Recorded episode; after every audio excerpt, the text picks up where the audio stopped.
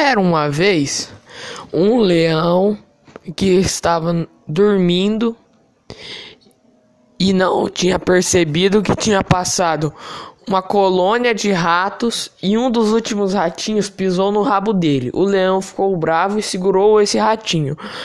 Aí o rato falou: Me perdoe, me perdoe, por causa que eu posso te retribuir. Eu tô devendo a minha vida para o senhor. Por favor, não me coma. Aí, aí o leão sentiu dó e falou: Ah, você não vai fazer nada mesmo, então eu vou te soltar. Você não serve de nada para mim. Tem pouca carne, não, não dá para me ajudar em nada, porque você é fraco, pequeno.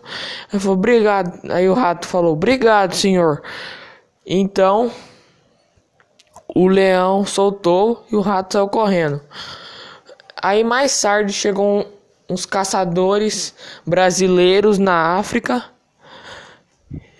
O leão estava andando normalmente, pisou na armadilha dos caçadores. O leão ficou preso.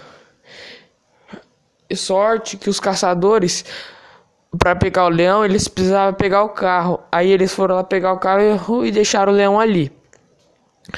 O leão vendo uma colônia de ratos, aí os ratos viram os leão, o leão preso, deram risada e fugiram. Mas o último ratinho, ele reconheceu o leão e cortou os nós da corrente que estava prendendo o leão e o leão se soltou e fugiu com o ratinho.